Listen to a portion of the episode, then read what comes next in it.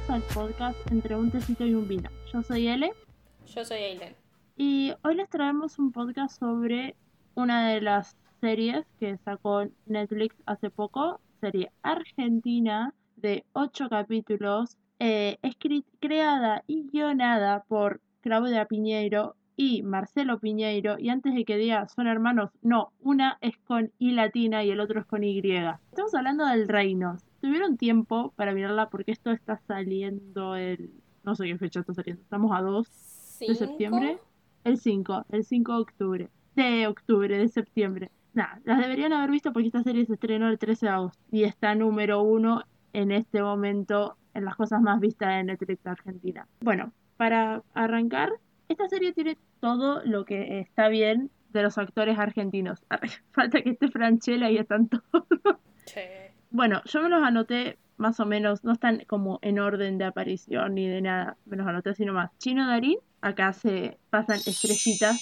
Yo tuve unos momentos, perdón, ya me meto con todo, pero yo tuve unos momentos donde estaba en modo, ¿cómo puede ser que exista el Chino Darín? O sea, yo quiero hacer esto objetivamente, porque quiero imaginarme y quiero tener la vergüenza de que si en algún momento alguno de ellos dicen, ay, a ver que hablaron a alguien en podcast de nosotros, tipo como cuando se googlea a la gente, no quiero que me escuchen decir y a los gritos, Chino Darín, te amo, la concha de tu madre. Pero porque esa era la sensación que tuve todo el tiempo. Quiero ser objetivo y decir, ¿qué, qué momento para ser contemporánea del Chino Darín, de su padre totalmente, pero de él, y que sea tan bueno actuando, o sea, que que sea tan buen actor. No sé si fuiste vos la que me lo dijo o fue Celeste, que es increíble que el chino Darín actúe tan bien igual a su padre, Ricardo Darín, que es pedazo de actorazo argentino, porque tenemos también un padre e hijo muy conocido los dos, que es Guillermo Franchella y Nico Franchella. Creo que fui yo. Fuiste vos, pero Nico Franchella no es tan wow como es el chino Darín. No sé qué tantas cosas hizo también Nico, porque yo no yo recuerdo haberlo visto en Aliados nomás, y Aliados no es muy parámetro de nada, o sea, actúa Julián Serrano, Oriana Sabatini, qué sé yo, gente que ahora está haciendo otras cosas. Juntando calabazas, diría mi hermano. Eh, bueno, el chino Darín, la serie arranca con el chino Darín en boxer en una cama. Nada, si no te motivo con eso para ir a verla, la verdad no sé qué necesitas. Bueno, el chino Darín es Julio, un chico que tiene un padre político por algún motivo que te enteras medio a mitad de la serie que todavía no lo voy a spoilear, se mete, o sea, es medio como que Diego Peretti, que es el pastor, lo adopta y se termina siendo como su mano derecha, eh, ignorando completamente a su padre político y a toda la vida de rubio, rico y menemista que tenía. Después tenemos a Nancy Dupla haciendo de la fiscal Roberta, que es la fiscal que toma el caso de el eh, asesinato que hay en el primer capítulo, del que vamos a hablar más adelante. Joaquín Furriel, también quiero estrellitas cayendo así a mis costados, porque Joaquín Furriel, ah, este elenco, o sea, mi tanga. Perdón, perdón Paula Mariana por no invitarte a esto, se está grabando a las 12.23 de la noche, hay lluvia afuera, hay mucho quilombo, no se está puede. Santa Rosa, chicos, está sí, Paula lo único que quería era decir que ama a Joaquín Furriel y que su vida da por Joaquín Furriel y más en esta serie. Así que yo transmito su mensaje. Maravilloso. Todos, todos somos Paula. Sí. Bueno, Joaquín Furriel hace de Rubén, que es básicamente un político, un asesor político muy intenso, muy insoportable, que está dispuesto a hacer absolutamente cualquier cosa con tal de representar al ganador de la presidencia, básicamente. Después tenemos a Peter Lanzani haciendo de Tadeo, que es como una versión de Jesus, porque tiene el pelito largo y habla como Jesus. Yo leí en TV Time que Peter Lanzani representa literalmente un ángel en esta serie. Sí. Y la verdad que sí. Es un ángel. Por toda la situación que con la que él se va moviendo, es literalmente un ángel. Sí, sí, sí. Coincido. Bueno, después eh, Mercedes Morán, que hace de Elena, la mujer del pastor, y pedazo de, actoraza argentina, o sea, de las mejores actrices argentinas que hay en este momento. Nada, todos los papeles más piolas femeninos en novelas se me vienen de Mercedes Morán. Onda gasoleros, onda guapas, la loca de mierda que hacían guapas. Es excelente. Nada, acá hace una señora bastante turbia, que es la pastora. Y para finalizar, pero no menos importante, tenemos a Quiero estrellitas cayendo, Diego Peretti haciendo de Emilio, que es el pastor, básicamente, el pastor, el pastor y el candidato a vicepresidente con el, un partido que es muy pro vida y muy católico, pero en realidad, o sea, como que No, es evangelista, no es católico. es evangelista, sí, ya sé, ya sé. Pero a lo que voy es como muy conservador. Esa era la palabra que estaba buscando. Es extremadamente conservador. Porque el candidato a presidente en realidad no es evangelista. Es muy conservador el tipo. Y para ganar votos se trajo a un evangelista al lado para que la- los evangelistas y providas lo voten. Porque, Per- porque Peretti eh, es un pastor muy seguido, muy querido por, por toda la huevada que dice como todos los evangelistas. Ya voy a arrancar a bardear a los evangelistas. Dice mucha pelotudeces sobre Jesús y nuestro Salvador y toda la huevada. Me anoté como personajes recurrentes, porque también es importante nombrar a un par. Vera Spinetta, que no me gusta cómo actúa, pero bueno. Ay, yo, vos sabés que me costó un huevo creerle todo lo que hacía. Y me re duele, porque encima yo estaba como, chabón, estoy viendo a Spinetta en pinta. Al- Sí. a Dante y al flaco, a los dos.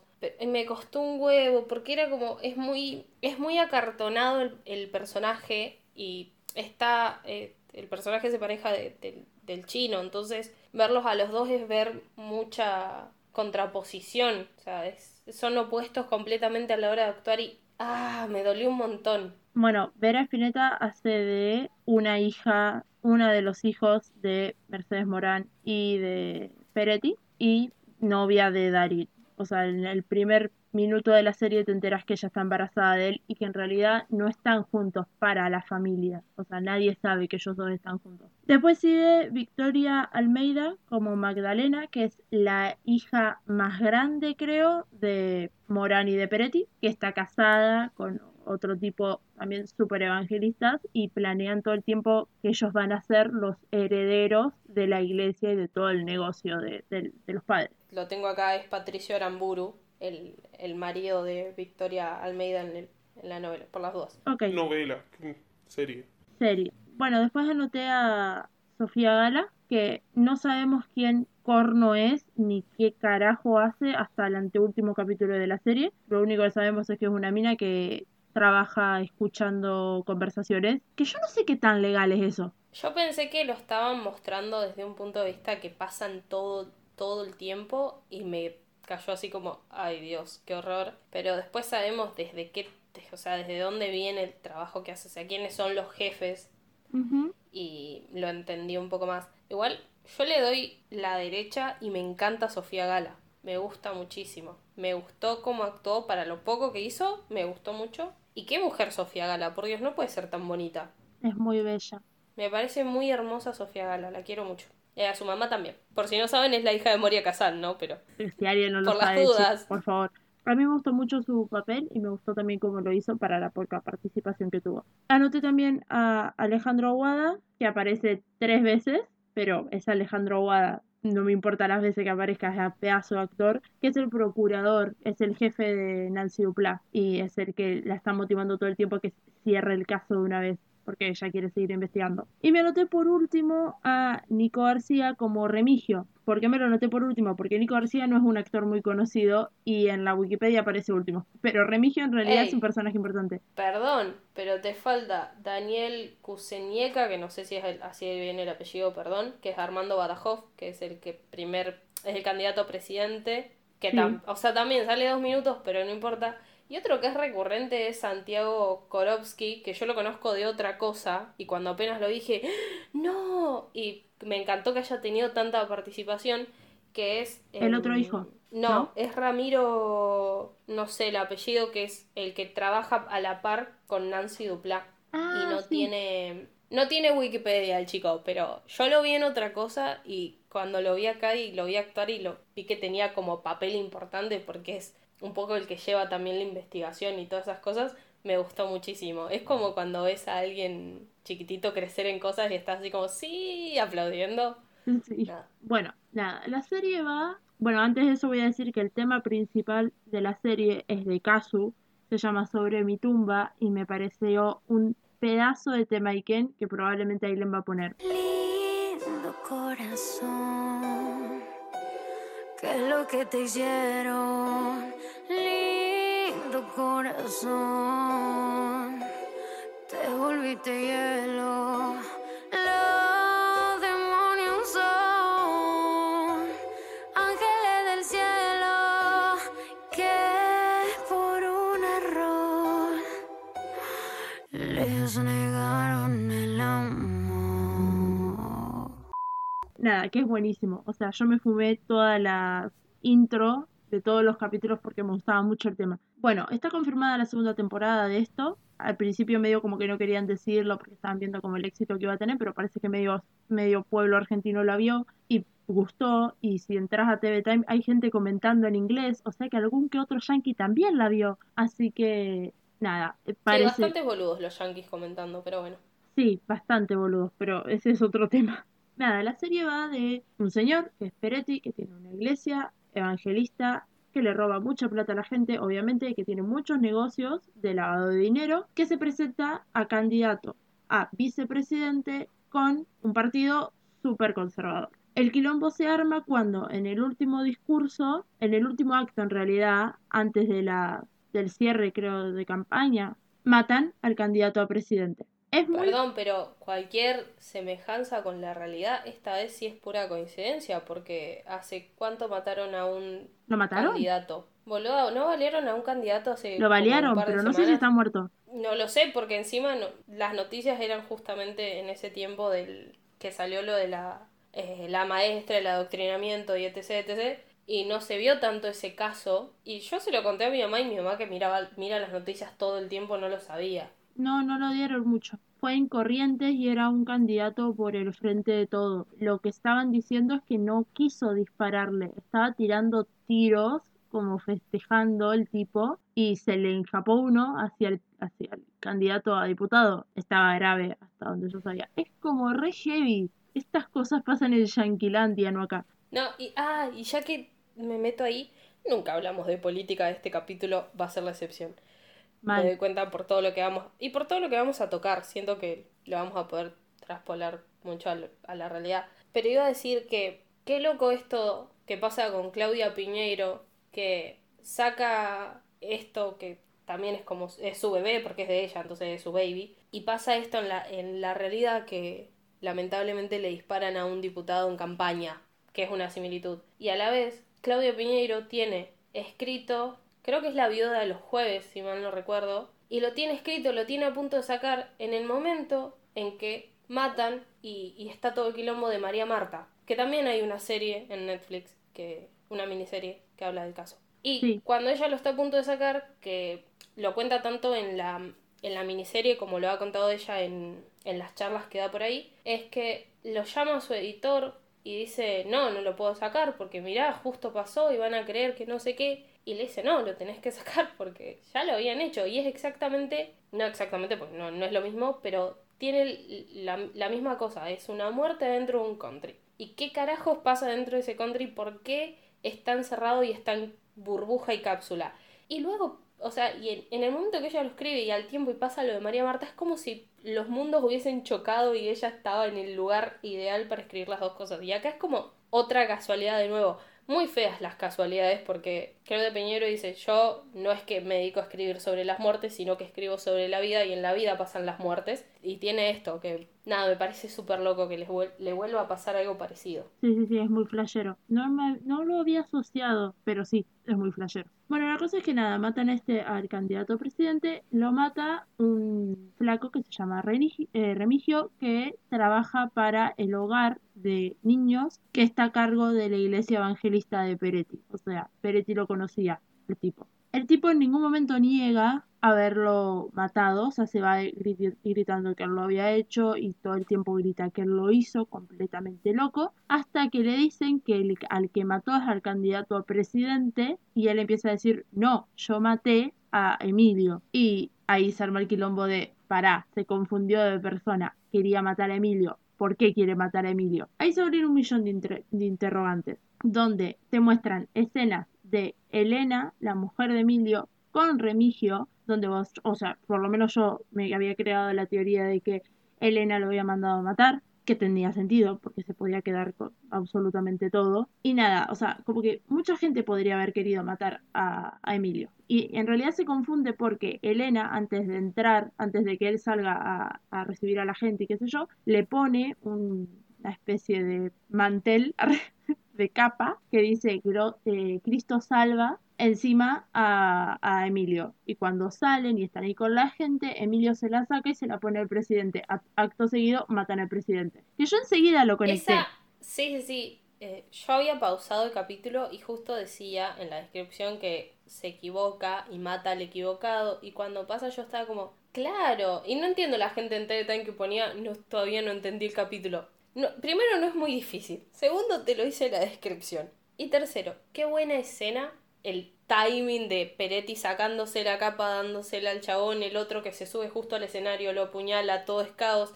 Es muy buena escena. Es excelente la escena hasta la parte en la de Tadeo Peter Lanzani subiéndose al escenario y cantando una canción hiper evangelista para la poca gente que había quedado adentro de- del estadio. O sea, es como Por Peter. Lanzani me hago evangelista, eh, sinceramente. No sé si llegó a tanto, pero sí, ah, pero está bien. Sí.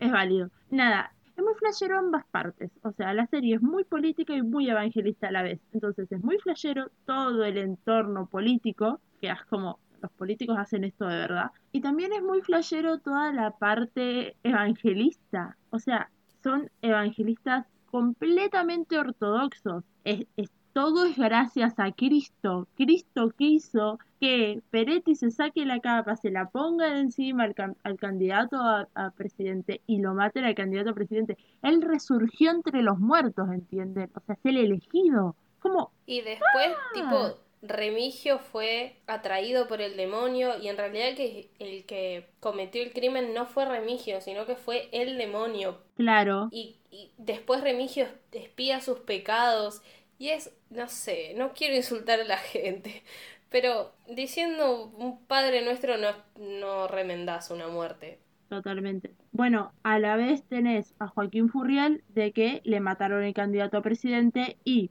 por línea sucesiva tiene que subir Peretti a ser presidente. Peretti al principio no quiere porque una cosa es ser vicepresidente, que no haces un pito, y otra cosa es ser presidente. O sea, hay un abismo en el medio. Que esto lo hablaba con Celeste, pero por otra serie que habla sobre una, una vicepresidenta de Estados Unidos. Nadie sabe quién es el vicepresidente de los, países de los países. O sea, hoy sabemos quién es la vicepresidenta de Biden, pero porque es la primera vicepresidenta mujer en la historia de Estados Unidos. Entonces, nada, le tenemos la cara. Pero, ¿vos sabés quién es la vicepresidenta de, o vicepresidente de Macron? Yo no tengo idea.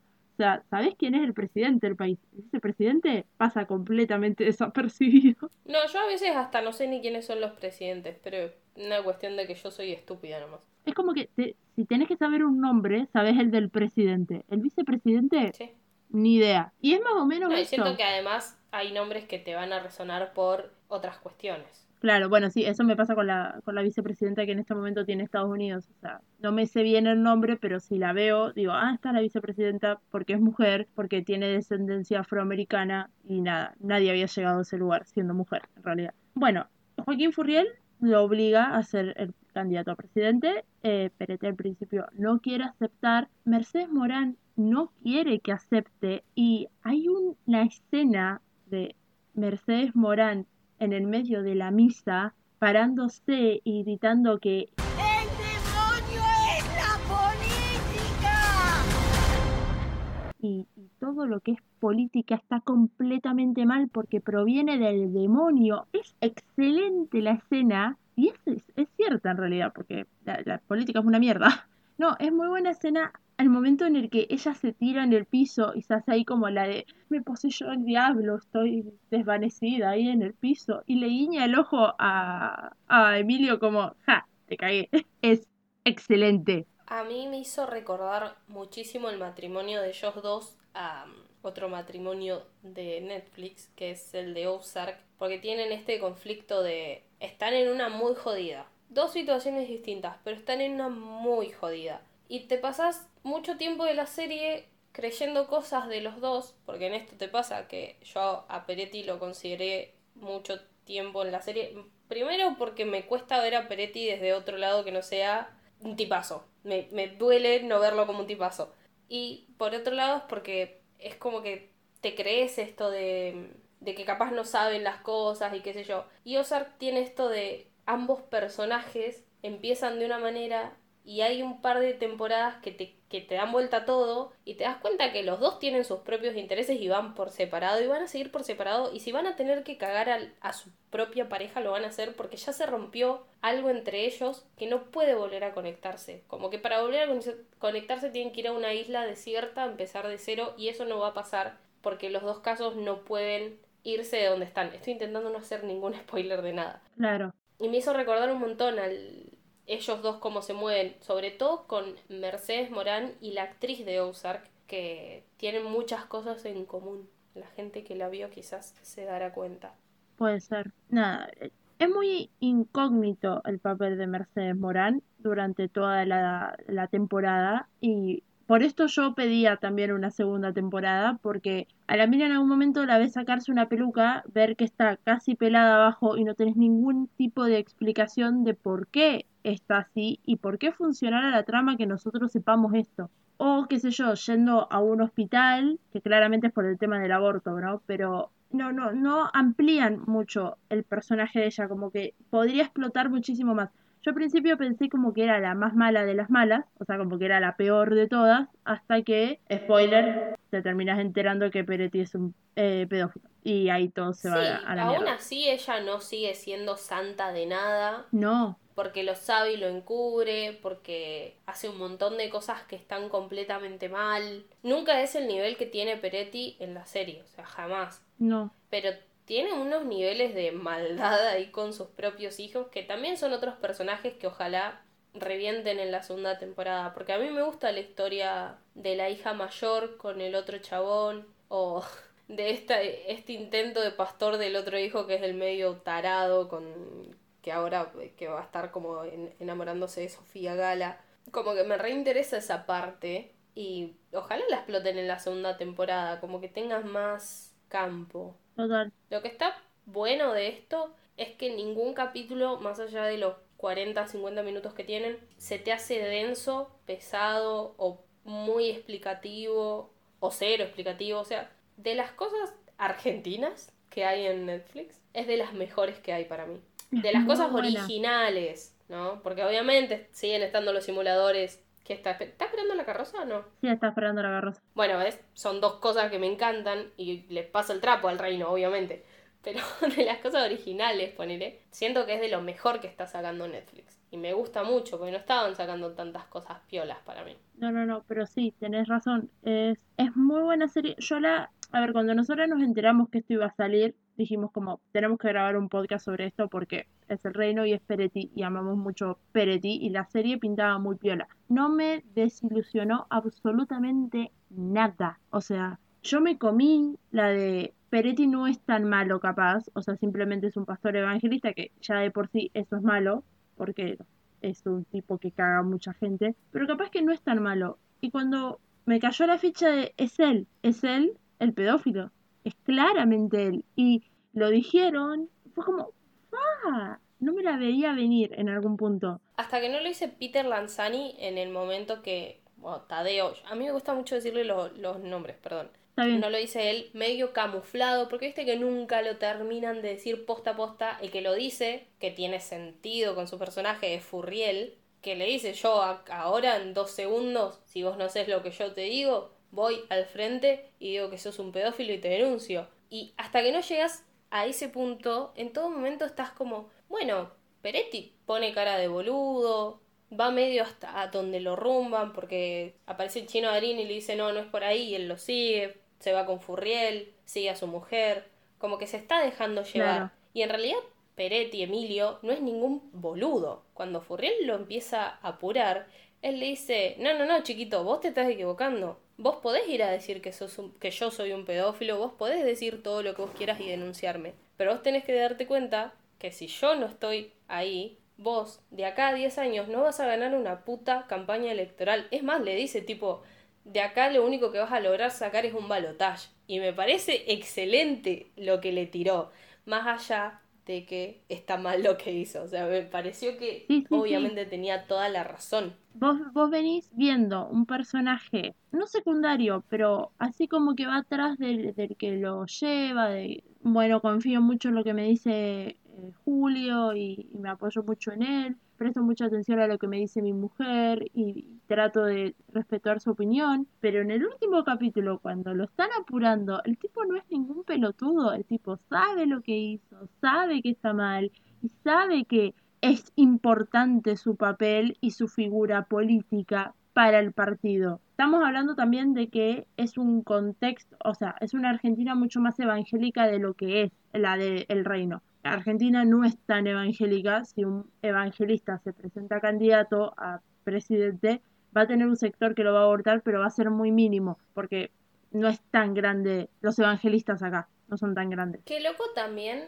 esto de cuando él da, mm, vamos medios mezclados, ¿no? Pero cuando él da el discurso final ya solo, que está, ni siquiera hay gente porque lo está pasando una pantalla para por el tema de que ya le mataron un candidato a Furriel, no le van a matar dos, él mismo lo dice, soy un boludo si me llega a volver a pasar. Qué loco que él da el discurso y su nuevo compañero de fórmula, cuando dicen alabado sea Cristo y todo lo demás, está un poco así reticente de decirlo. Y de golpe termina el discurso y termina, sí, el final de la serie con todos arriba gritando bendiciones y tipo tatándose la cara de Jesús en la frente, básicamente.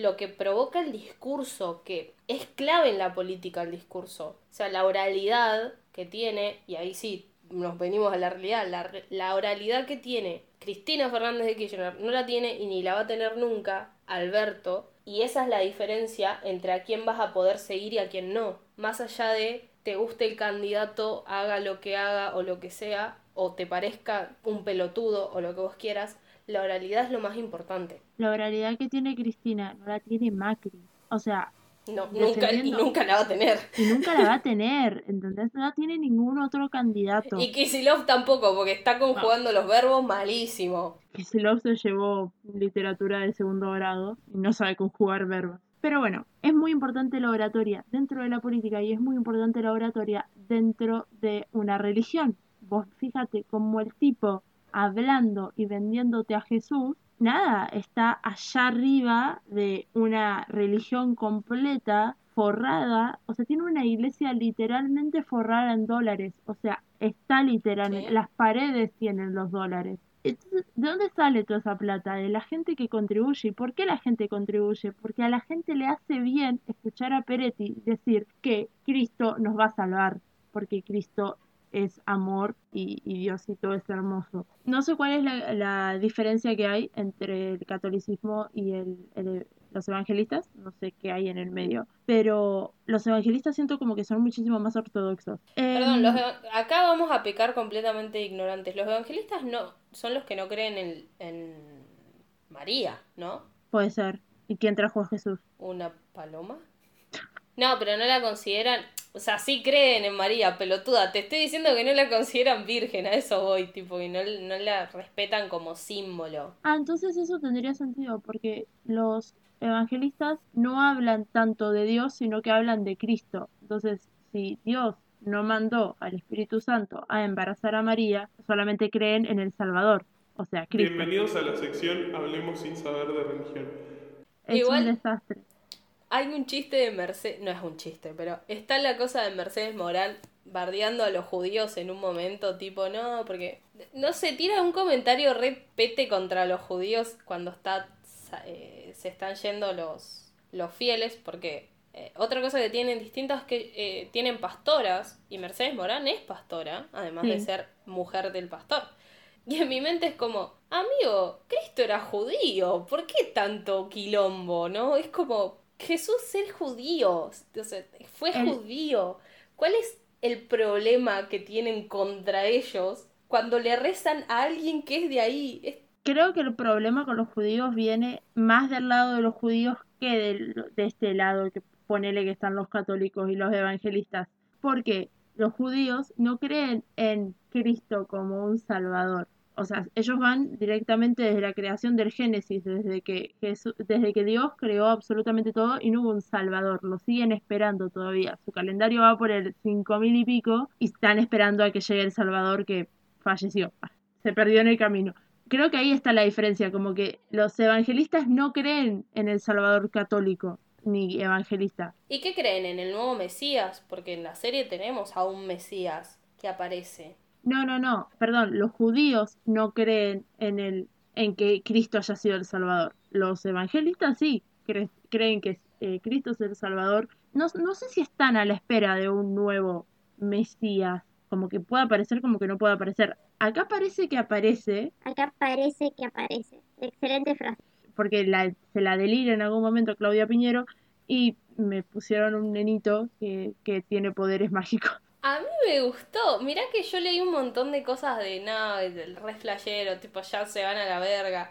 Y salvo la parte donde, bueno, lo saca del, del micro y están arriba de una camioneta, por arte de magia, una persona que sane con las manos es como que me parece técnicamente normal, qué sé yo. O sea, salvo la parte donde se va con poderes, toda la parte de sanación de manos es como, y sí, la gente creen esas cosas, ¿por qué no pasarían? Tipo, o sea, si en varios casos que es como, no, él, él te toca y te va a sanar, es como que ya es una sugestión que te vas haciendo vos y cuando el loquito te va a tocar, obviamente que vos vas esperanzado a que te sane. Hay un reality en TLC donde hay un chabón que cura a través de las manos sin tocar. Nada, mi mamá lo miraba y estaba piola. Obviamente nada de eso es verdad en mi mente, pero a veces está bueno creer. Me hizo acordar al pare de sufrir que pasan cuando termina la programación de Telefe. Bueno, el punto es que nada, básicamente la serie va por ahí como indagando entre política y, evangelismo, mientras que tenés a Nancy Dupla tratando de resolver el caso de lo que de verdad pasó y a quién quiso matar y por qué lo quiso matar de verdad y termina descubriendo que hay una red de trata de menores, se podría llegar a decir, porque los menores desaparecen y no se sabe a dónde mierda los mandan ni por qué, eh, que tampoco te lo explican en la serie, o sea que también tendría sentido que hubiese una segunda temporada. Y cuando está tratando de llegar a algo, viene su procurador, que es eh, Alejandro Aguada, la saca del puesto por no haber cerrado el caso cuando él se lo pidió, porque se lo pidió un millón de veces, la degrada mucho a un lugar súper lejos y por suerte es su ayudante como que va al mismo lugar que ella. Se te dan a entender en el final. No sé si va a estar en la segunda temporada. Iba a decir que aparece el, el marido que hace de Nancy Dupla es el marido en Relatos Salvajes de la última historia, qué sé yo. De Erika Rivas. Las escenas del chabón diciéndole no te podés quedar tranquila, ¿no? Y es como, no, la concha de tu madre, andate vos a quedarte tranquilo mientras a nenes están llevándoselos, andás a ver hacer qué. Pero el tipo se calienta porque el procurador le saca el trabajo como arquitecto. O sea, si no, no se hubiese calentado. Como sí, obviamente que es por eso. Encima le tira como lo que hablamos anoche, te chupó un huevo, tipo, que sos el amor de mi vida. No, no es que le chupa un huevo, es su trabajo. Claro, va más allá de eso. Están desapareciendo niños y ella es fiscal. O sea, tiene que hacer algo al respecto de eso. Y técnicamente está conectado con este caso. Para el final de temporada tenemos a un Peretti,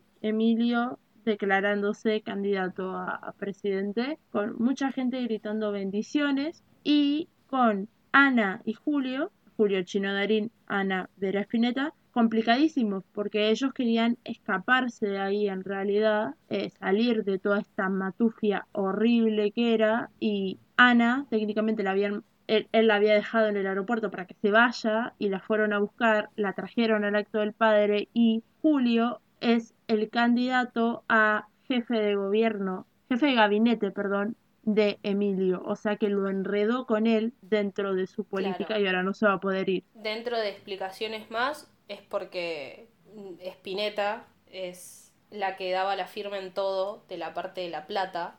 Cuando la logra hacer limpiar es cuando Julio Chinodrín se da cuenta de que el otro tipo es pedófilo. Por encima le mienten y le dicen que no, que los pedófilos eran eh, Remigio y, y Tadeo. Entonces él va y lo enfrenta a Peter Lanzani y Lanzani está así como, no es así y le explica toda la verdad. Entonces el chabón cae y se da cuenta Y es como que el, el chino es todo perfecto, es como voy a va a estar todo bien, me voy a salir y voy a ir a denunciarlo y qué sé yo, y me voy a liberar de todo esto. Y peca de inocente y le habla a Joaquín Furriel en el medio. Y yo estaba como, no, la cagaste. Pero bueno, para cerrar esta parte, eh, quiero contar que los evangelistas denunciaron a Claudia Piñeiro, solamente a Claudia Piñeiro, no a Marcelo Piñeiro, solamente a Claudia Piñeiro, de estar dejando mal parado a la comunidad evangelista, porque esto estaría como estereotipando a los evangelistas como malas personas, etcétera, etcétera, etcétera. La salieron a denunciar, la salieron a, bar a bardear, ella tuvo que salir a aclarar, es una ficción, o sea, si vos te sentís tocado ya vendría a ser el problema tuyo, no de ella. Nada, hay toda una carta larga que se puede buscar en internet, que es la que sacaron los evangelistas, que es una reverendísima pelotude de todo aspecto, porque es una serie, es una serie de ficción obviamente va a llevar todo a un punto extremadamente alto y que te van a mostrar un evangelista tirando, un pastor evangelista tirando flores. Pero si no, eso no vende. Vende un pastor evangelista pedófilo. Y es lo, es lo atractivo de la trama. Eh, me pasa en, en modo, si tengo que bardear en la serie, que me hizo planteármelo a mí después, que no es de la serie, sino que las iglesias evangelistas, que nunca entré a una en sí, pero te da la sensación de esta cosa de frío, todo blanco, como impoluto, raro. No sé cómo explicarlo mejor, que la iglesia del, del, reino en la serie es muy luminosa, es, es una luminosidad extraña a la católica que nosotras sí quizás conocemos, que yo siento que la iglesia, la, la otra iglesia, la, la nuestra, no quiero decir la nuestra porque no es nuestra, pero bueno, la siento que tiene una luminosidad, pero por ahí por las los eh, no se llama vitrina, ¿cómo se llaman los vitrales estos que están pintando? Vitrales, tiene como una calidez distinta, no sé cómo explicarlo. Sí, no sé si me estoy dando a entender tampoco. La, la característica de las iglesias evangélicas es que no tienen una fachada glamorosa ni un adentro un arte gótico ni nada por el estilo. Simplemente son lugares, un local, digamos, grande, un salón grande con un par de sillas y una cruz en el medio. Tres luces y listo. Es completamente abstracto, digamos, todo. Bueno, esta sería como una primera parte de nuestro podcast. La segunda parte esperemos que no dure tanto. Cuando vimos el reino lo vimos por Peretti. Entonces vamos a hablar un poquito de nuestro amado Dios junto con Iván de Pineda y Harry Stahl, que es el señor Diego Peretti. Diego Peretti nació el 10 de febrero de 1963 en Constitución, Buenos Aires. Tiene 58 años, para el que no lo sabía. Es graduado de la UBA en psiquiatría y mientras él estaba haciendo la residencia en un hospital, que en Wikipedia decía el nombre, pero ni me lo noté, empezó a actuar ser, eh, en una obra de teatro. Cuando él está grabando en 1994 Poliladron, en 1995 en realidad, porque es la segunda temporada, él deja por completo la psiquiatría, aunque es eh, psiquiatra, o sea, completo, este, tiene todo hecho a la perfección. Que después hace una serie que se llama En Terapia, que yo no la vi, o sea, vi capítulos sueltos, este, que la daba en, la TV pública, que hace de psicólogo, que es un capítulo, un caso creo, o un capítulo, varios casos de diferentes personas, pero es el mismo psicólogo y, diferentes personas las que se sientan en su diván que no las ves muy seguido hasta por donde tengo entendido es así. Nada, este señor hermoso hizo novelas como o participó en novelas como Gasoleros Culpables, por Culpables se llevó el Martín Fierro Mejor Actor de por Unitario, apareció en Campeones de la Vida, tiene un capítulo en Mujeres Asesinas, tuvo en Sos Mi Vida, en Terapia e hizo Los Simuladores, que nada, si no hablábamos del reino hablábamos de los simuladores, porque pedazo de serie Los Simuladores. Los Simuladores es una serie que salió en el año 2002, este 2002-2003, porque son dos temporadas. Diego Peretti hace Emilio Ravena, que participan junto a otros tres personas de los simuladores, que es un grupo de personas que simulan situaciones con el fin de resolver una situación.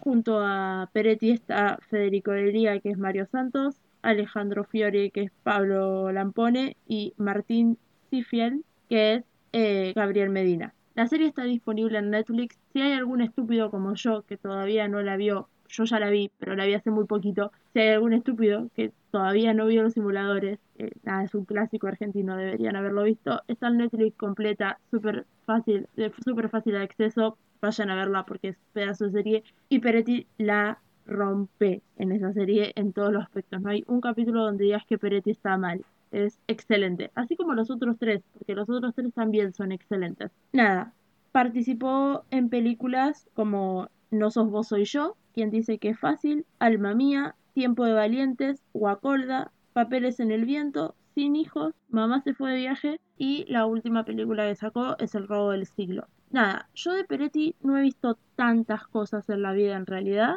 me gusta mucho cómo actúa, me parece alto actor, me parece súper versático, creo que se dice versátil, puede hacer lo que quiera, cuando quiera y le va a salir bien, porque Emilio Ravena no es ni parecido a Emilio el pastor evangelista, no tiene un solo aire de nada. Y tampoco es el personaje de en terapia, ni tampoco es el personaje de culpables, o sea, Peretti puede hacer lo que él quiera, puede ser cómico, puede ser dramático y le va a salir bien. O sea, es excelente. Y el que no quiera, Peretti no quiera a su mamá, discúlpenme. Bueno, yo no tengo mucho más para decir. No sé si vos tenés algo más para comentar. Este, yo no, vi muchas de las películas y cosas que nombré de él, así que no, no puedo Eh, decir yo mucho. Vi bastantes. Me emociona de las que no vi. Papeles en el viento, pero por una cuestión de Ailén enamorada de Eduardo Sacheri y Eduardo Sacheri escribe la historia, entonces eh, quiero leer el libro y quiero ver la película. O ver la película y leer el libro. Me es indiferente. Papeles en el viento está en Star Plus. Bueno, para cerrar el capítulo, elegimos hacer recomendaciones de Peretti, porque era eso o recomendar cosas sobre evangelistas que no vi, así que recomendamos a Peretti que es más bonito. O sobre iglesias. Sobre iglesia. Tampoco vi muchas cosas sobre iglesia. Ailén, recomienda tú primero. Yo voy a recomendar Sin Hijos, que la vi en el cine con mi papá y Adriana hace un montón, porque es del 2015, así que la vi cuando se estrenó. Está dirigida por Ariel Winograd, lo cual me gusta mucho, me, me, gusta mucho Ariel Winograd, las cosas que he visto de él. Y la protagoniza obviamente Diego Peretti y Maribel Verdú, que si mal no recuerdo, sí, es una actriz española. Y la historia es en base a que, voy a decirlo con los nombres de ellos, Peretti se separa, por un tiempo tiene una hija que la ama, es su vida. Tiene el departamento todo decorado por las cosas que hace, tiene tipo todos los dibujos puestos, todo... su mundo es su hija. Y se cruza, cuando creo que está haciendo el pasaporte, se cruza con una mujer que no ve hace años, que conoce, que, que es esta chica española, y que mm, se vuelven a cruzar y están así como, no, no puedo creer que en esta situación, que no sé qué, que bla, bla, bla. Y eh, vuelven a, a tomar algo y ella le dice, bueno, tenés hijos. Pero no le pregunta, tenés hijos, tipo como una conversación, ¿y ahora qué estás haciendo en tu vida? Le pregunta si tiene hijos después de ella haber despotricado contra los delincuentes juveniles, que son los niños, y lo odiosos que son y lo molestos que te resultan en tu vida. Entonces, ¿qué hace Peretti? Dice, no, no tengo hijos. Y a partir de eso es la historia porque obviamente su hija se entera que la está negando y está un poco así como, no puedo creer que me estés negando a mí que soy como tu mejor amiga, pero a la vez lo ayuda un poco y dice, bueno, está bien, yo te ayudo, yo soy tipo, creo que accede a como ser su hermanita o algo de eso. Tienen esta tarea de desarmar todo el tiempo los el, el departamento para que ella vaya y se quede hasta que obviamente se va a enterar de que tiene hijos y toda esta cuestión. Es muy divertida, o sea, está muy graciosa para ver. Yo por ahí flasheo un poco con estas cosas, pero para mí esta película la sacaron en otra versión, porque la, la escena de dos cruzándose, haciendo un pasaporte y reconociéndose y que no tienen hijos, ya la escuché de otro lado, pero para mí la primera vez que la escuché fue de, de esta versión y siento que la resacaron. Como también pasó con 100 días para enamorarse. Sí, que está la Argentina y está la... la mexicana. Sí. En reparto voy a decir Peretti como Gabriel, Maribel Verdú que ya la nombré como Vicky, Guadalupe Manet es la hija que es Sofía. Está Martín Piroyansky que es la mejor persona en existente en Instagram, probablemente te amo, Piro Yankee, si alguna vez me escuchás, es el, es el flaco de eh, Mi Primera Boda, Natalia Oreiro, con... Sí, ya sé. Bueno, es el que, que es el primo que tiene el pelo como súper medio largo, así raro. Actúa en la película de Voley, que todo el mundo dice que esa es muy buena. Me estoy olvidando de grandes papeles de él, pero lo quiero un montón. Voley también está en Star Plus. Oh, Quiero que bien. conste que me, me instalé Star Plus hace un día y por eso sé que tiene el catálogo, no es que me, me- me lo memorice. Me gusta que sepas estas cosas. Y bueno, aparece Pablo Rago y Jorgelina Ruzzi, que son dos personas que también se conocen en, en el mundo, tipo que decís los nombres y es conocido. Y creo que no tengo nada más. Ok, excelente. Bueno, mi recomendación también es una película dirigida por Ariel Winograd, así que bien. Yo creo que Peretti es la musa de, de este director, por eso está en todos lados. Eh, voy a recomendar la película El robo del siglo, que es una de las pocas películas que vi de Peretti y no la vi hace mucho tiempo, la vi ahora un año más o menos, en pandemia estoy segura. Está protagonizada por Diego Peretti haciendo de Fernando Araujo, Guillermo Franchella haciendo de Luis Mario Vilet Selenes, alto nombre, tiene ese personaje y esa persona de la vida real, porque esta película está basada en hechos reales. Pablo Rago haciendo de Sebastián García Bolster, Luis Luque haciendo de Miguel Sileo, que es el negociador de la policía, Juan Alari, que es el paisa, que es de los que no se sabe el nombre, porque, bueno, ahora explico bien por qué. Eh, Rafael Ferro haciendo de Alberto de la Torre y Mariano Argento haciendo del Doc. Esta película está basada en la historia real del robo a la sucursal del Banco Río en Acasuso, que es un barrio de Buenos Aires, el viernes 13 de enero del 2006. Esa sucursal fue asaltada por una banda de ladrones, que eran armados con réplicas de armas reales, no eran armas de verdad. Tomaron 13 rehenes y se llevaron aproximadamente 19 millones de dólares de 147 cajas de seguridad. Este dato es de Wikipedia, sin embargo en la película dice algo como que se robaron entre 6 millones y 19 millones. Así de errados están en la cantidad de plata que se robaron porque son cajas de seguridad. La gente pone adentro lo que se le da la puta gana y nadie sabe lo que hay adentro de la caja de seguridad del otro. Entonces, lo que la señora declaró que tenía adentro capaz que era el doble o el triple o el cuádruple. En realidad no se sabe. Nunca se va a terminar de saber bien cuánta plata se robaron. La historia va en Guillermo Franchella, que es un ladrón medianamente mediocre, afana bien, tiene plata, le va piola. Siempre dice que se va a retirar, no se retira, la boludea a la hija, fin. No me acuerdo bien por qué acto de la vida se cruza con Peretti. Peretti le, le propone este robo. O sea, Peretti arma todo el robo, se lo propone a él porque tiene plata. Juntan a un grupo de personas y van a chorear el banco, básicamente. Es muy graciosa la película, todo el proceso de cómo llegan a robar el banco, todo el robo del banco, que es tal cual sucedió, o sea, está muy bien recreado al punto de que los ladrones y secuestradores en un momento le cantan el feliz cumpleaños a una señora que cumplía años el día del robo y después la dejan libre. Eso pasó tal cual. Y nada, en realidad no los hubieran eh, agarrado nunca porque se escaparon en perfectas condiciones. No todo esto no lo considero spoiler porque es una película basada en un hecho real y el que no se sabe del robo este del banco no sabe historia argentina porque salió por todos lados cuando pasó este este robo al banco, que la policía no entró adentro del banco a cagarlos a todos a tiros porque hacía un par de meses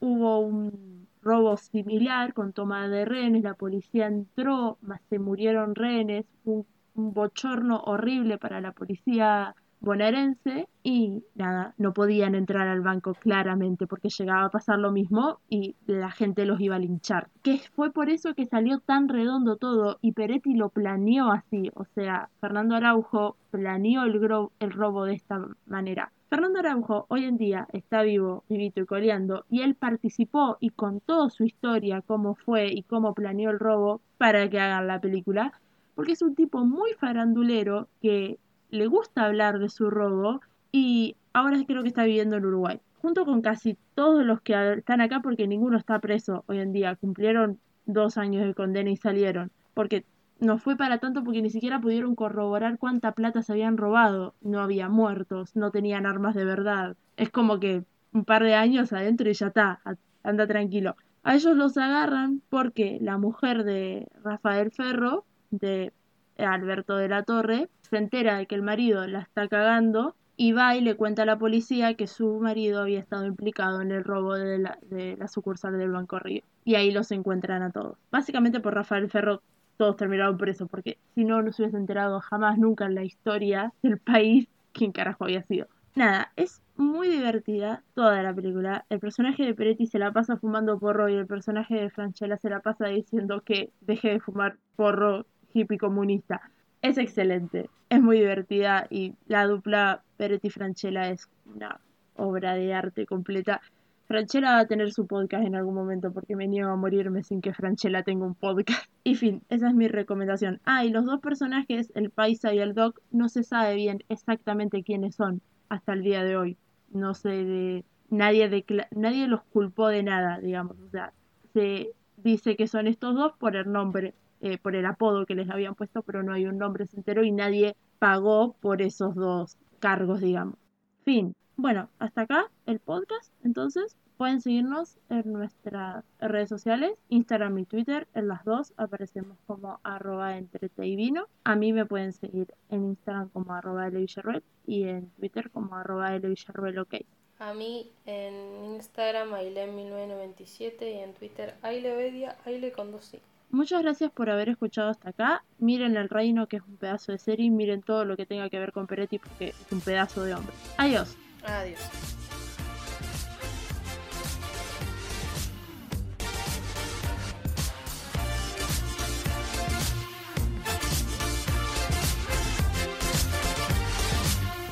Sí, lo vas a tener que poner. Kissy, love. saliste, saliste haciendo el gestito de idea como mm, Carlitos Bala. La voy a guardar pero no la voy a subir. Ahora saco otra. Perdón. Me dio mucha risa. Sí, ya sé, sí, ya sé. Pero llego a hacer eso y mi mamá no me mantiene más.